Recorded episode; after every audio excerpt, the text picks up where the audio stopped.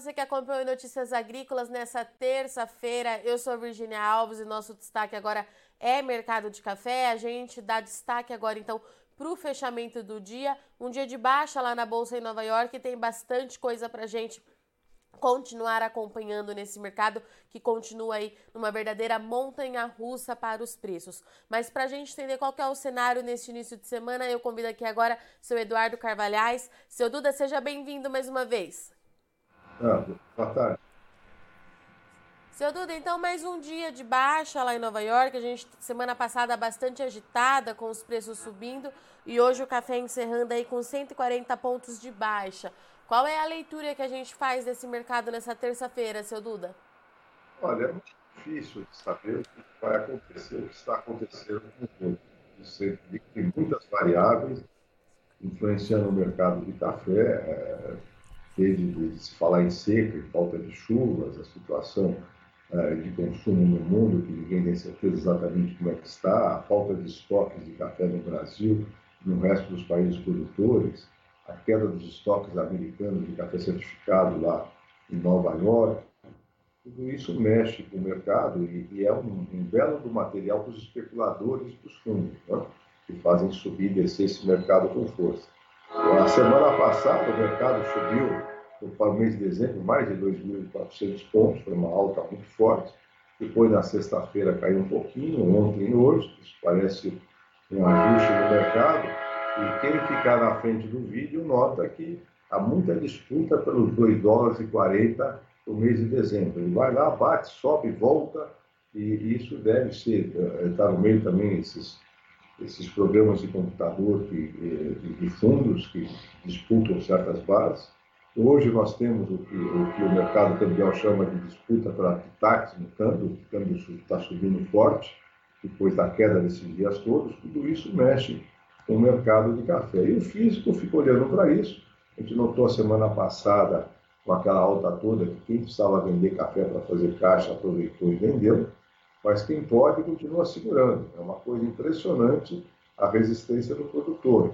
Ele, a, a, não há um produtor com quem você fala, não há uma cooperativa com quem você fala, que não diga que a safra de arábica caiu, quebrou mais do que estimado antes do início da colheita. Conforme eles vão beneficiando os cafés, tendo a renda, eles vão ficando bastante preocupados com a situação.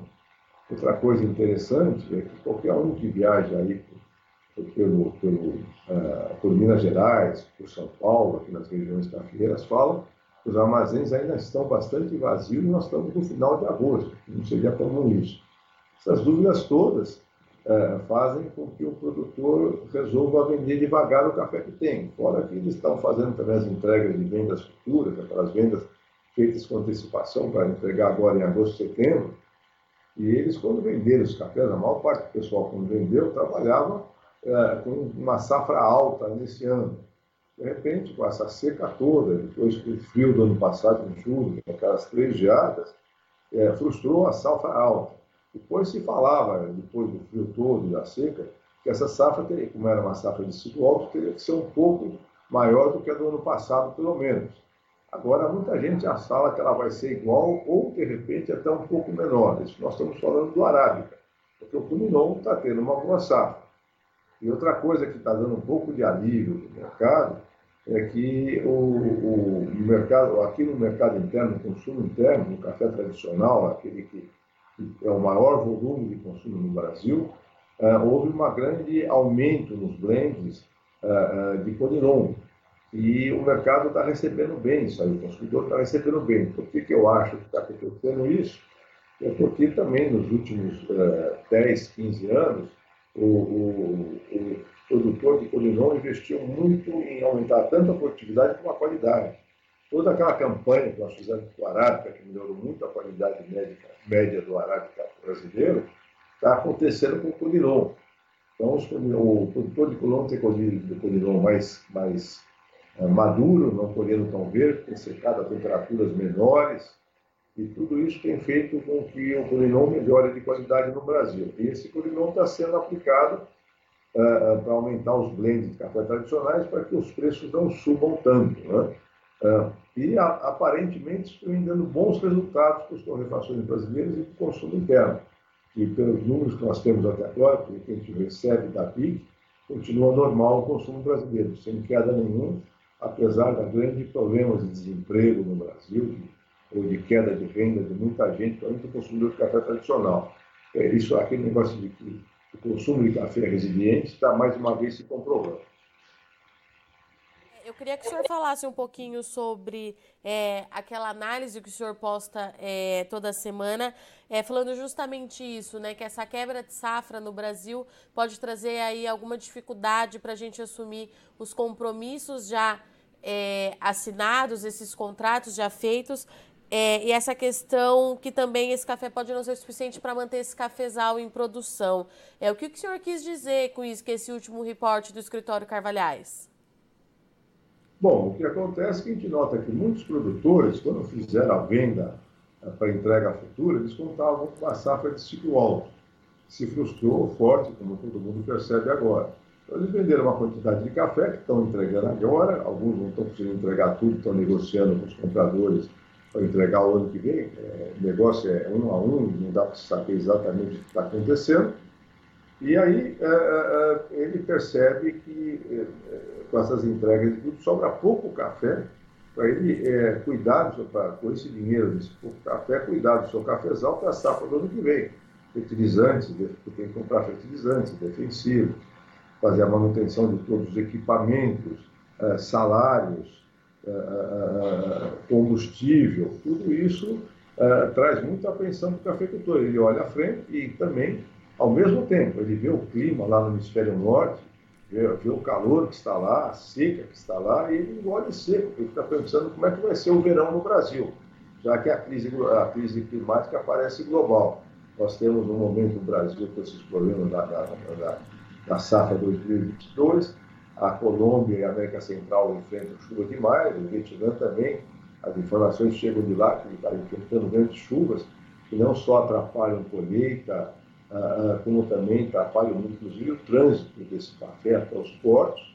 Né? Você junta isso com, com a guerra, com a invasão da Ucrânia pela Rússia, que traz um monte de incertezas, você, é, é, a pandemia que está no final, mas ainda se fala muito nisso nos jornais e tudo, você imagina como fica difícil, dá para imaginar como fica difícil para o cafeicultor tomar decisões.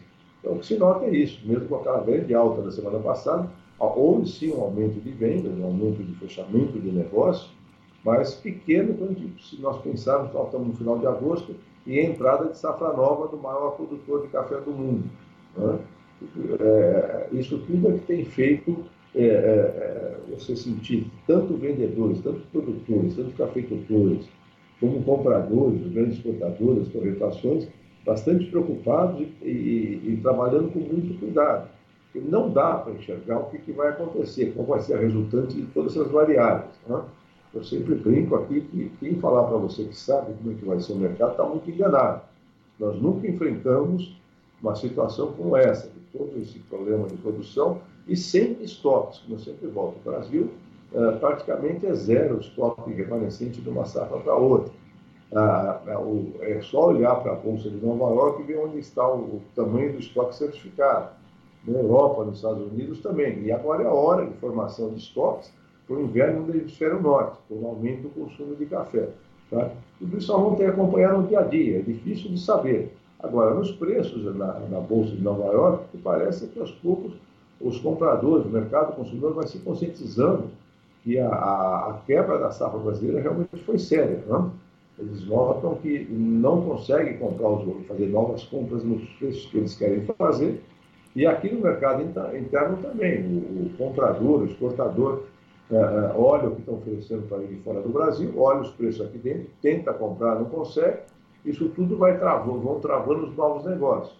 Você também tem que lembrar que, além disso tudo que nós estamos falando, os fretes subiram, os fretes marítimos subiram de um modo espetacular, atrapalhando também na composição do preço final do comprador lá fora. É, seu Duda, diante desse cenário, qual é a orientação que fica para o produtor de café?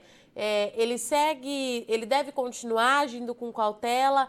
É, como é que fica em relação a isso? Como é que a gente orienta esse produtor que está vendo, que está recebendo esse bombardeio de informação todos os dias e esses preços oscilando mais do que o normal, né? Mais do que o habitual para o mercado de café? É muito difícil dar essa orientação, como eu disse, não dá para enxergar o que vai acontecer.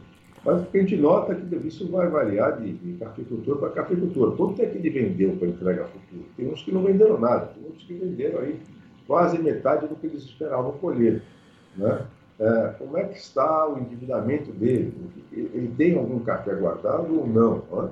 É, tudo isso vai influenciar no modo de pensar. E, e também é isso, é, qualquer decisão que ele tome é, vai ser acertada ou não, dependendo de como forem as chuvas no final de setembro início de outubro. A gente nota lá fora muita gente achando que chovendo está tudo resolvido. Não está, não.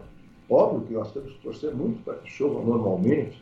O Brasil precisa de uma grande safra de café, os consumidores lá fora também, sabe? Mas nesse clima irregular que vem se repetindo no Brasil no mundo ano após ano, fica difícil de acreditar que o clima vai ser perfeito desde agora até a colheita da safra 23. Agora, no momento, o clima já não está perfeito, está faltando chuvas em diversas regiões. Choveu um pouco, está, estão abrindo floradas, e se não chover nos próximos, nos próximos 10, 15 dias, esse pessoal vai perder essa primeira florada, que é menor. A grande florada vai sair, vai, vai acontecer com as chuvas do final de setembro e início de outubro.